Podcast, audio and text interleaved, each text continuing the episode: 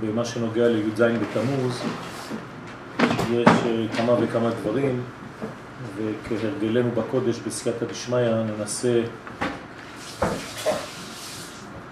ללמוד אה, מזווית חדשה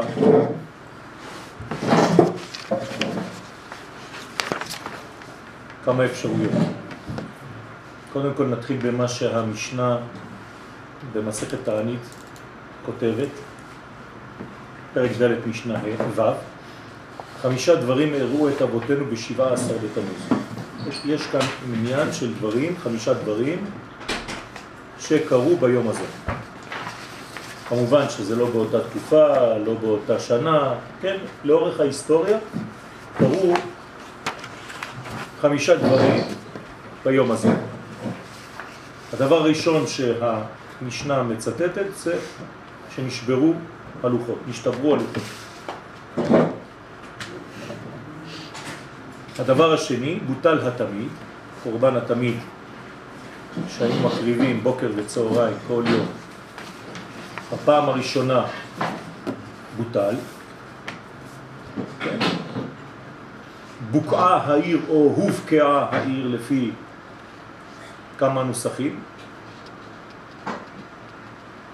העיר ירושלים הובקעה.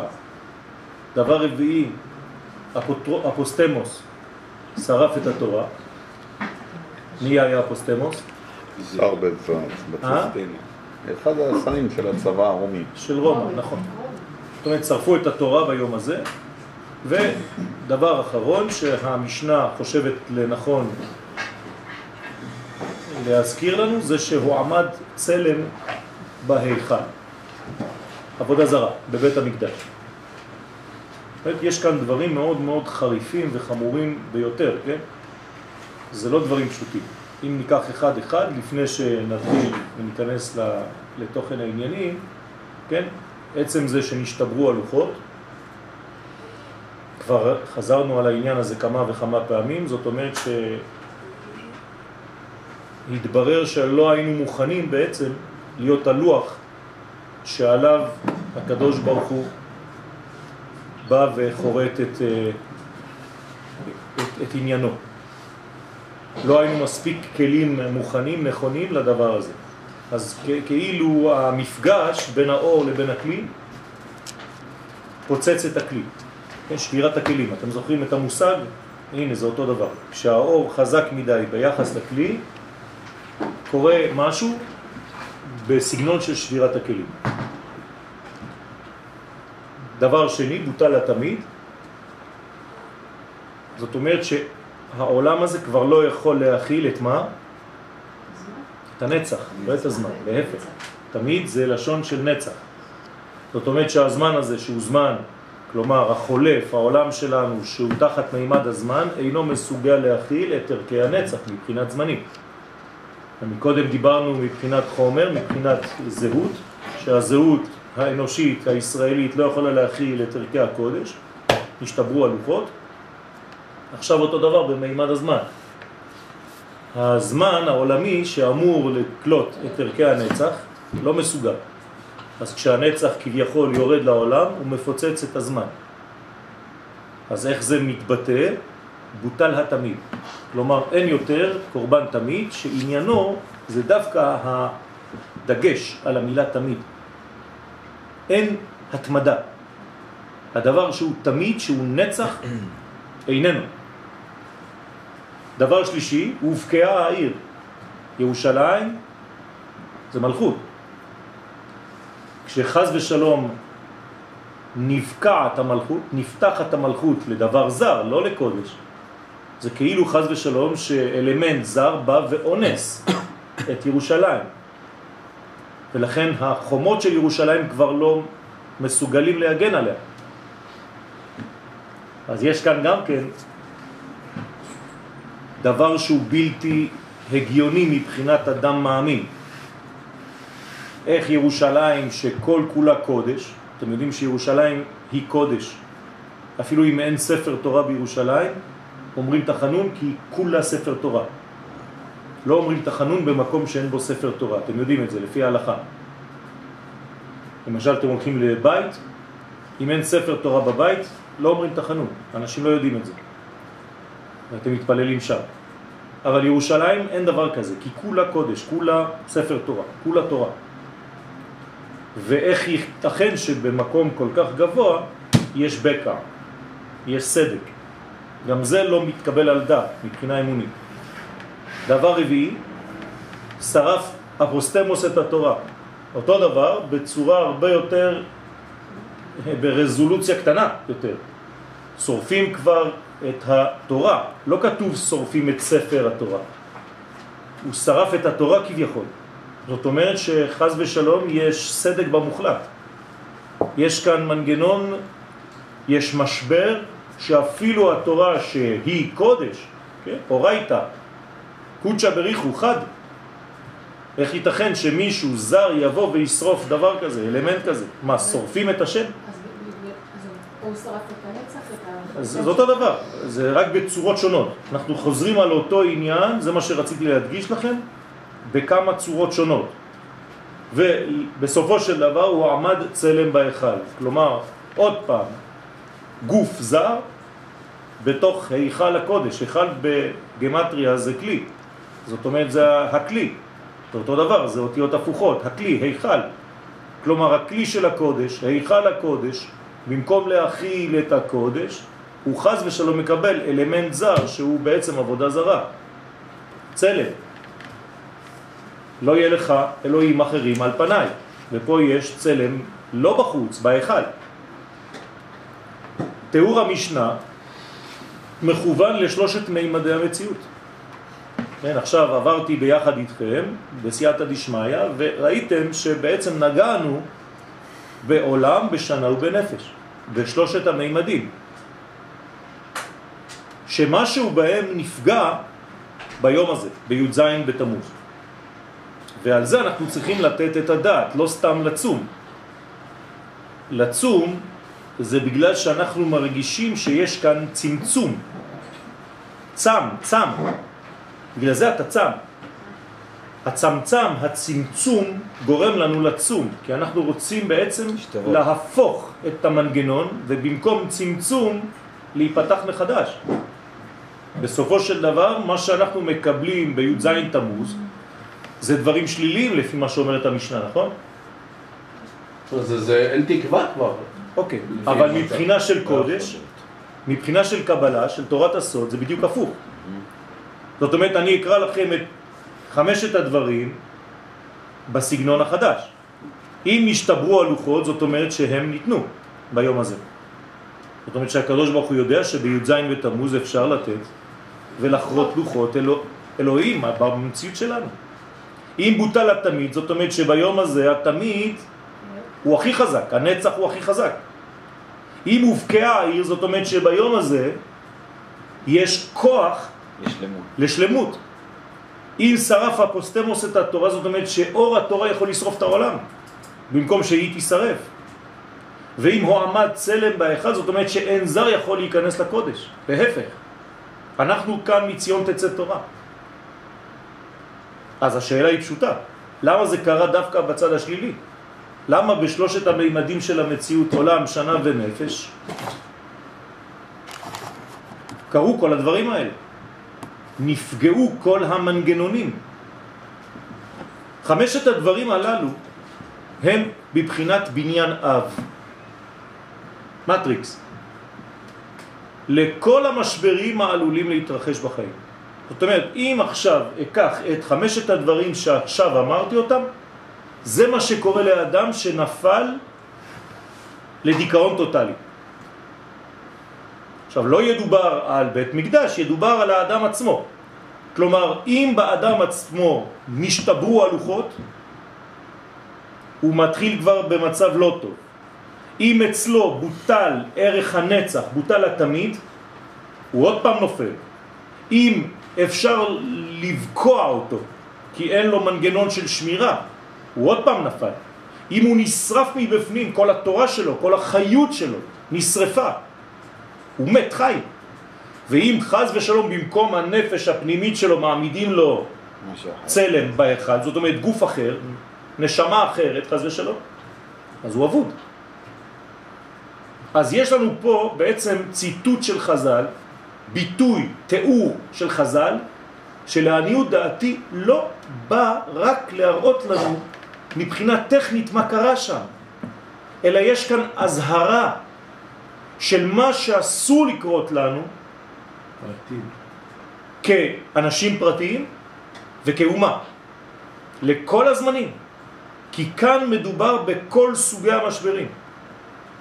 אם אני חוזר מעט למה שאמרנו בנוגע לספר במדבר שהוא ספר המשברים, בעצם כל המשברים של ספר במדבר אני יכול לתאר אותם רק עם חמשת הדברים האלה. יש פה כאן אב טיפוס.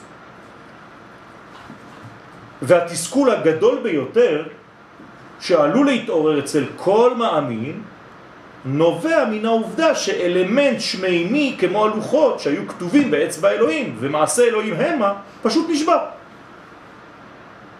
אדם מאמין לא יכול לתפוס את זה. זה כאילו אתה אומר עכשיו לאדם מאמין ברחוב, הקדוש ברוך הוא מת. כן? או שהוא הורג אותך, או שהוא מתיך עליך כמה כללות אה, נמרצות, או שהוא בורח, אבל הוא לא יכול לספוג את הדבר הזה. וכאן, חז ושלום, הקדוש ברוך הוא נותן לנו מהשמיים דבר עליון, כתובים באצבע אלוהים, מעשה אלוהים המה. אני אפילו לא יודע על מה אני מדבר, תאמינו לי. אז איך זה נשמע? אז איך זה נשבר? מה, הקדוש ברוך הוא יכול להישבר כל כך בקלות? אז איזה אלוהים אני מאמין? באיזה אלוהים אני מאמין? חס ושלום, אתם מבינים את, התסכול של האדם? זאת אומרת שהמשבר כאן הוא משבר הרבה יותר עמוק מהתיאור עצמו. אני לא מסוגל לשאת בנפש שלי כאדם מאמין שיש חורבן כזה. שיכול להיות חורבן במוחלט, באלוהי. קשה לי, וזה לגיטימי. זה צריך להיות קשה. זה עדיין חומר. זה לא, זה לא חומר. זה עדיין חומר. לא, מעשה אלוהים המה. אני לא יודע מה זה. זה חרוט, אבל עדיין זה... זה, מה, זה, לא, זה, לא. והלוחות, כל- לוחות אלוהיים. כל לא הדברים כתוב- האלה, כל הדברים האלה, לא, זה עדיין, לא עדיין. עדיין דברים אנושיים. לא, לא. תמיד זה לא דבר אנושי, זה נצח.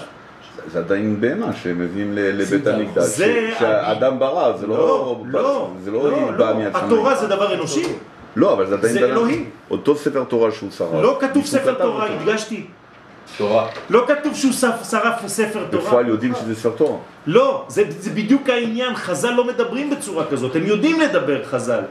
ולכן אמרתי ואני חוזר כל פעם, אם אתם לא מצטטים בדיוק מה אומרים חז"ל, אתם נופלים לפשט הדברים. אז הוא שרף? איזה תורה הוא? יפה, זה בדיוק מה שאני שואל אותך.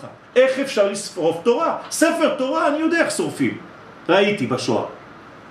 אבל את התורה, זה אני לא יודע. זה חידוש רבותיי, אם באתם לשמוע רק את החידוש הזה, מספיק. כל מה שנאמר כאן הוא לא בכלל אנושי, הלוחות הם לוחות אלוהיים. התמיד זה נצח, נצח אני לא יודע מה זה. בעולם שלי יש רק זמן, אתמול, היום, מחר. אני לא יודע מה זה שלמות של עיר הקודש, ירושלים. אני לא יודע מה זה תורה, אני יודע מה זה ספר תורה. תורה, הלוואי עלינו. והיכל, היכל השם המה. כשנהיה במדרגה כזאת נדבר. זה דברים שהם עוברים את השכל האנושי, ולכן זה כואב לי שלא מדובר כאן רק על דברים שראיתי כל יום בבית המקדש ושנגעתי בתורה, לא. חז"ל, עוד פעם, יודעים להדגיש את הדברים והם מאוד מאוד מאוד ב, ב, ב, ב, דיוק. בדיוק נמרץ, אין יותר דיוק מזה. אלא שבוודאי קיימת סיבה אלוהית עמוקה. אז אני חייב לגמור ולהסיק מסקנה שאם זה מה שקרה, זה נכלל ברצון אלוהי שרחוק מדעתי, שאני לא מבין, אבל עליי להתאמץ כדי להבין מה קורה כאן. כן אפשר לקחת את התורה. מה? כן אפשר לקחת את התורה. תגידי לי איך. התורה היא זה... משה, את יותר גדולה ממשה? אני לא. אז למה משה קיבל תורה ולא התורה? התורה נמצאת בכל אדם ואדם. לא נכון. את ספר התורה אתה יכול לא, לקחת, לא, לא נכון. לא נכון. מתכוונת שהוא... את שוב לא מדייקת, שרה, מה? בין התורה לבין תורה. את מבינה את הדיוק? התורה ניתנה לעם ישראל, אוקיי? לא, לעם היהודי. היא לא התקבלה. משה קיבל תורה, לא התורה. משה קיבל תורה, תורה אחת. הקדוש ברוך הוא נותן את התורה. זה אני לא יודע מה זה. אם הייתי כתב פה, אם חכמים היו אומרים לי שאפוסטמוס שרף תורה, או ספר תורה, הייתי אומר כן, שרה צודקת. אבל את התורה, ברוך אתה השם נותן התורה, איך אפשר לשרוף את זה? אז מה זה המבול הניסיון להשריד את הכל? אז עוד פעם, מבול זה עוד סיפור אחר. זה, זה, זה, זה, זה מתן תורה, שלא צלח בזמן מוקדם יותר, שהרס את הכל. אבל זה מתן תורה, זה יום מתן תורה, יום המבול הוא יום מתן תורה. אבל פה, בן אדם, אפוסטמוס, כן? בעלה של אפוסטמה, אני לא יודע מי זה, שרף את התורה. אז מה שאנחנו לומדים זה לא תורה? לא, הלוואי. אנחנו לא לומדים תורה, אבל אנחנו. לומדים את התורה. קיבלנו רק תורה אחת ממשה רבנו. התורה, יש לנו דורות ודורות עד שהמשיח יבוא ויתחיל לגלות לנו, בחיים לא נגמור. אז למעשה כל החמישה הזאת, ה- האלמנטים האלה שקרו בי"ז בתמוז, קראו. הם, הם, הם רעיונות גבוהים ביותר. אה, אבל עד היום. איך קראתם את זה? זה, זה בדיוק שאתה מעיר את ה- איך קראתם את זה עד היום? יש. פה, עניין, יש פה עניין של רעיונות מאוד מאוד גבוהים שאנחנו עדיין אפילו לא יודעים איך להכיל אותם. בגלל זה אני פה כדי להראות לכם שקראתם את המשנה הזאת כל חייכם בצורה לא נכונה. אתם חושבים שזה ככה קל, רצים, רצים, רצים, רצים. קורסים. רגע, רגע, תעצור, תבין, תראה, תדייק. התנא, כשהוא כותב את זה, הוא יודע מה הוא כותב. האמוראים יודעים מה הם כותבים. הם לא סתם זורקים מילים באוויר. אני היום הייתי כותב סתם. אבל הם, חז ושלום. לכן אני חייב לומר, כי אני אדם מאמין, אם אוי ואבוי זה שובר לי את כל האמונה, זה עושה לי סדק בכל האמונה שלי, אז אני מת. אז להם הייתה התורה? למי? לאמוראים? לא.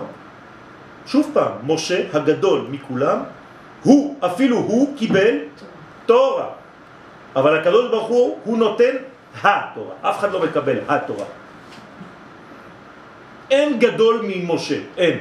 והוא בעצמו קיבל רק תורה. משה קיבל תורה מסיני. לא כתוב משה קיבל את התורה מסיני. זאת אומרת שכל מה שאנחנו לומדים היום, כל מיליארדי הספרים שכתבו, זה רק תורה. איפה אנחנו ואיפה התורה? אז גם הפנימיות והזוהר זה לא... גם, גם זה, זה עדיין בתוך תורה. וזה כתוב שהיינו כחולמים כשביום ה... זאת אומרת שאנחנו לא מבינים על מה אנחנו מדברים בכלל. אז התורה בה הידיעה. איפה? וגם בתורה שלנו יש תורת השם ובתורתו של האדם. יהגה יומם ולילה. רבותיי, אנחנו לא עולים בשם אפילו, פצפונים, ביחס לאור האינסוף. אנחנו לא יודעים על מה אנחנו מדברים בכלל, זה בדיחה. כל השיעורים שלנו זה בדיחה. אבל אנחנו מתאמצים לעשות את רצונו. בקוטן שלנו, משם אנחנו לא מתמוטטים, ובגלל שהוא מאמין בנו, רבה אמונתך אמרתי היום בבוקר, אז כנראה שאני חשוב, איכשהו. ואני אתאמץ. אז לכן ודאי כשקיימת סיבה אלוהית עמוקה. הקדוש ברוך הוא מלמד אותנו כיצד יש להתייחס, וככה אני רוצה ללמוד את הלימוד הזה, שהקדוש ברוך הוא נותן לנו כאן שיעור על איך מתייחסים למשברים בחיים. כיצד יש להתייחס למשברי החיים? מבלי לאבד תקווה. בשעת צרה, כשהדברים היקרים והחשובים משתבשים, יכול להיוולד ספק גדול באמונה. כלומר בוודאות. אמונה, אתם זוכרים שתרגמנו את זה בכמה מקומות ודאות ולא... זה חיים. כלומר, ספק באמונה זה קרוב למוות. כן, זה לא הגיוני. אתם מבינים? זה לא שהאדם הפסיק להאמין, אני כבר לא מאמין. לא, אם אתה לא מאמין אתה כבר לא חי. והדבר עלול להוביל לצרות גדולות יותר, במקום לעורר את האדם ואת העולם לתיקון. כלומר, אם אני לא מסביר לאדם היום, בדור שלי, ואני מדבר על הזמן שלי היום, מהו י"ז בתמוז בסגנון הלימוד הפנימי, יכול האדם שעכשיו נפגשתי איתו לצאת במה? בייאוש טוטלי. כמו רוב האנשים שצמים היום.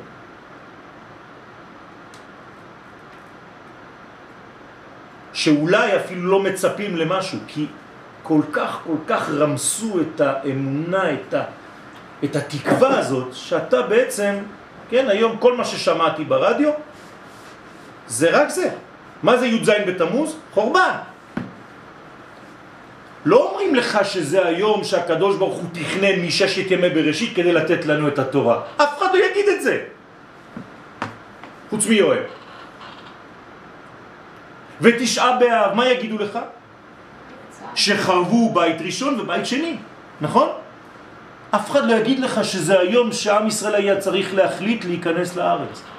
שזה הלי, הלילה שהמרגלים התחילו לדבר רע על ארץ ישראל.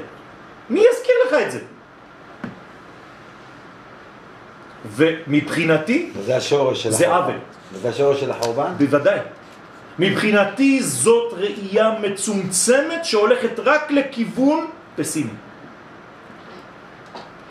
שאתה לא רואה מה הקדוש ברוך הוא תכנן, אתה רואה מה קרה בפועל. יש חורבן, זהו, אני רואה את התוצאות. דומה הדבר לאדם שמרביצים לו עם מקל, והוא נושך את המקל. הוא לא מבין שמישהו מחזיק את המקל הזה. כמו כלב. פני הדור כפני הכלב. רואים תוצאות ולא הולכים לסיבות. מה הקדוש ברוך הוא רצה ביום הזה? מה, תשעה באב נברא כדי שיהיה חורבנות? לא!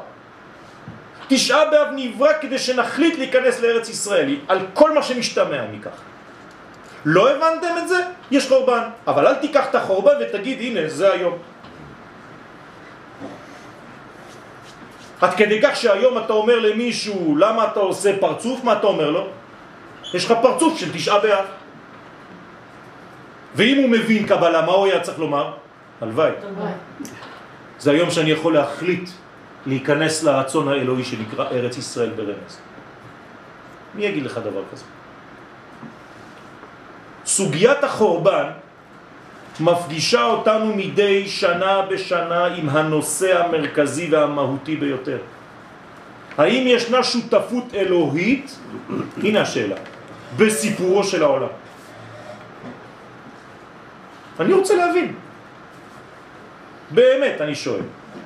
האם הקדוש ברוך הוא בכלל נמצא בסיפור של העולם? אולי סתם אנחנו... למה שהוא היה בורא אותו? מה? אם הוא לא היה שותף, למה אז, שהוא אני, יברא? אז, אז זה, זה מוביל אותי לאולי הוא לא ברא. אתה מבין עד איפה יכול להגיע המשבר? זה- אבל המציאות מוכיחה אחרת לגמרי. אתה מדבר עכשיו כמו מאמין. אתמול הייתה אישה פה שלא היה בטוח שכל הספרים האלה נכתבו על ידי, ניתנו מהשמיים. שספר התורה אולי זה לא מהשמיים. אז אני לוקח מה שמתאים לי וחלק לא.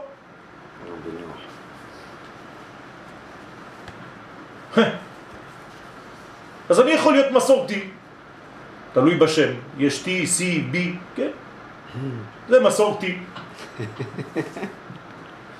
חותכים את מה שמתאים לי, וכל מה שלא מתאים לי אני שם במגירה, אני אומר, לא, זה לא יכול להיות, זה לא בא משם, זה לא מאותו מקום. כלומר, לא איש אחד, לא דמות אחת, לא אישיות אחת, לא זהות אחת כתבה את התורה. זה מה שזה אומר.